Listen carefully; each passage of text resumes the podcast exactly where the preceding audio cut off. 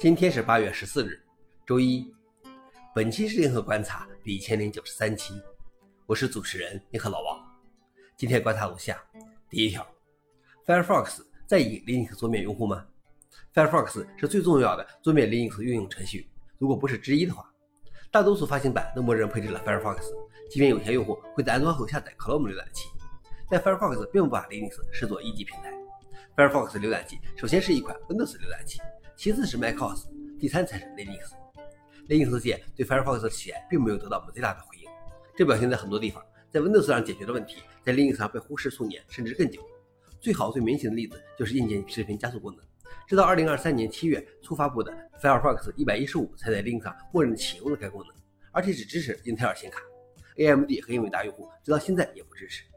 这是导致 Linux 笔记本电脑的电池续航时间比 Windows 笔记本电脑严重缩短的一个主要原因。消息来源：OS News。老王点评：还真是，连同是传统开源正源的 Mozilla 都不和 Linux 桌面抱团取暖。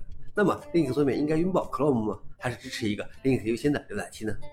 第二条是 Stack Overflow 拥抱人工智能。虽然 ChatGPT 在回答编程问题上的表现还不如抛硬币，但是 Stack Overflow 的访问量也在不断下降。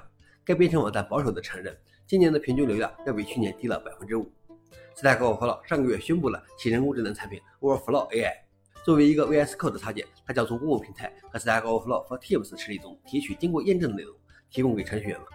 根据 Stack Overflow 对九万名程序员进行的年度开发人员调查发现，百分之七十七的开发人员对人工智能工具持支持态度，但只有百分之四十二的开发人员相信这些工具的准确性。消息来源：DDNet。老王点评。或许 AI 给 Stack Overflow 或程序员带来的帮助，不是替你写代码，而是作为一个配合的更好的编程伙伴。最后一条是 OpenAI 每天花掉七十万美元。据报道，ChatGPT 每天的运营成本高达七十万美元。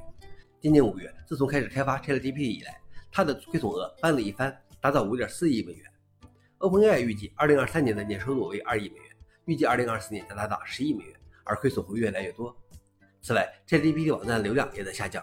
与六月份的十七亿用户相比，七月份的用户数量为十五亿，环比下降了百分之十二。当然，这有可能是很多公司禁止员工在工作中使用 ChatGPT，但允许他们在不同的工作流程中使用 API 来利用大语言模型。该公司也受控于 GPU 短缺，它已经申请了 GPT-5 商标，很明显希望对其进行训练。但是反过来又导致 ChatGPT 输出质量的大幅下降。消息来源：Analytic India。老王点评：现在就看钱少万之前 OpenAI 能取得多大的成绩了。以上就是今天的硬核观察。